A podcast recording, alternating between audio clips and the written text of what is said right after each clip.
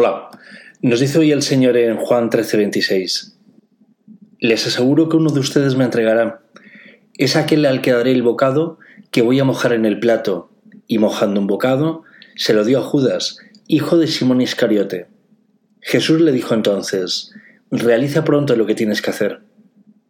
Bienvenidos a templodejerusalén.com, la catequesis católica para todos. Antes de reflexionar sobre esta cita de la palabra de Dios, acerca de la institución de la Eucaristía y del traidor comulgando, el traidor tomando el mismo pan que los fieles de Cristo, volvemos de nuevo a nuestro viaje, el que hemos realizado esta pasada Semana Santa, y en el que hemos visitado el Pilar de Zaragoza, Umbe en Vizcaya y San Sebastián de Garabandal en Cantabria. ¿Qué nos dice la Virgen en este pequeño pueblo de Cantabria entre 1961 y 1965? Cito, los sacerdotes, obispos y cardenales van muchos por el camino de la perdición y con ellos llevan a muchas más almas. La Eucaristía cada vez se le da menos importancia. Por un lado, la Santísima Virgen, como Madre de los Profetas, predice la caída y derrumbe espiritual de sacerdotes, obispos y cardenales, que es lo que ahora mismo estáis viendo. Dice nuestra Madre, y con ellos llevan a muchas más almas por el camino de la perdición se refiere a nuestra madre a aquellos que se dejan llevar por la jerarquía de la Iglesia, sin discernir si es correcto o no lo que hacen o proponen. Se refiere a aquellos que no profundizan en las cosas de Dios. Se refiere a los tibios, que se los lleva el viento. Por otro lado, advierte de la importancia que debe tener la Eucaristía en nuestra vida y que progresivamente ha sido abandonada por muchos cristianos. Nuestra Santísima Madre coge junto a San José el timón de la Iglesia nos muestra su cruz interior. Muchos de sus hijos se han perdido en las tinieblas y otros muchos no aman ni a Jesús ni a ella. Nuestra Santísima Madre coge el testigo de Jesús y se lanza a predicar el Evangelio por todo el mundo. Unos la ven, otros no. Unos la escuchan, otros no, al igual que ocurre con Jesús. Ella está aquí con nosotros, cura al que cree en ella y en su Hijo, hace recobrar la vista a los ciegos, y Él habla a los que estaban mudos. Ella está aquí resucitando a los muertos en la fe, a los que se encuentran sin esperanza. Ella está aquí despertando a los que duermen en la caridad. Ella está aquí curando a los enfermos en el amor. Ella está aquí hablando a todas las criaturas, ayudando a recuperar su oído, su habla y su vista.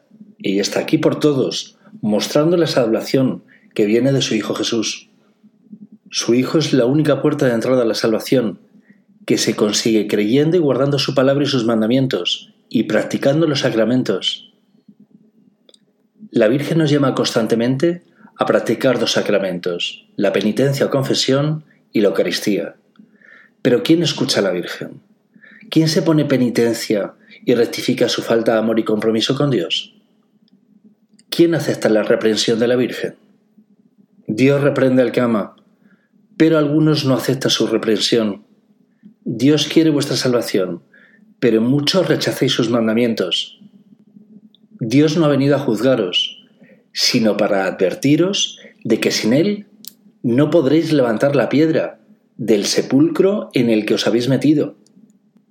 Las niñas de Garabandal lo hicieron jugando, a diferencia de otras apariciones, y les faltó el compromiso para predicar con valentía el Evangelio de Dios por todo el mundo.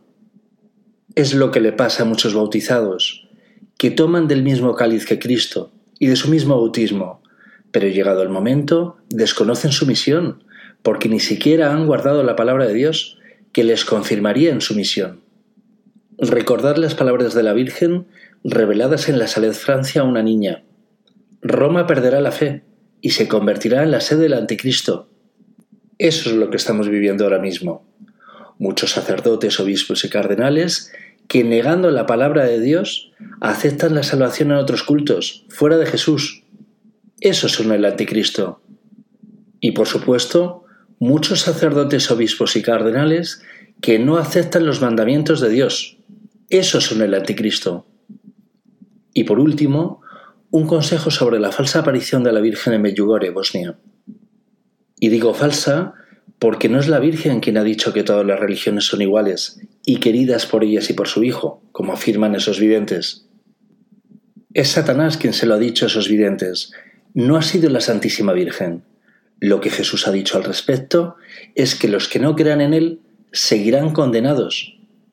Lo que Jesús ha dicho al respecto es que fuera de Él no hay salvación.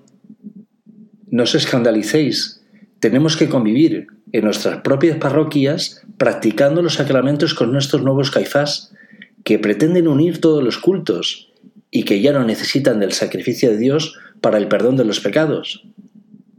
Bendito sea Dios cada vez que se convierta alguien en una iglesia católica, sea en Bosnia o en cualquier lugar del mundo. Pero sacad por favor vuestro discernimiento. Todo aquello que diga la jerarquía de la iglesia y que contraviene lo que Dios nos dice en su palabra, en los evangelios, no procede de Dios, sino del mal. Esos que se visten por fuera de Cristo, pero predican un evangelio diferente al de Cristo, son anatema. El Padre y el Hijo no están con ellos porque no han guardado su palabra. Ya no están en comunión con Dios, aunque les veáis comulgar, porque han abandonado la iglesia. Solo les queda la fachada. Volvemos a la Eucaristía. El Señor instituye la Eucaristía con estas palabras. Cito a Mateo 26. Mientras comían, Jesús tomó el pan, pronunció la bendición, lo partió y lo dio a sus discípulos diciendo, Tomen y coman, este es mi cuerpo. Después tomó una copa, dio gracias y se le entregó diciendo, Beban todos de ella, porque esta es mi sangre, la sangre de la alianza, que se derrama por muchos para la remisión de los pecados. Jesús estremeció y manifestó claramente, Les aseguro que uno de ustedes me entregará.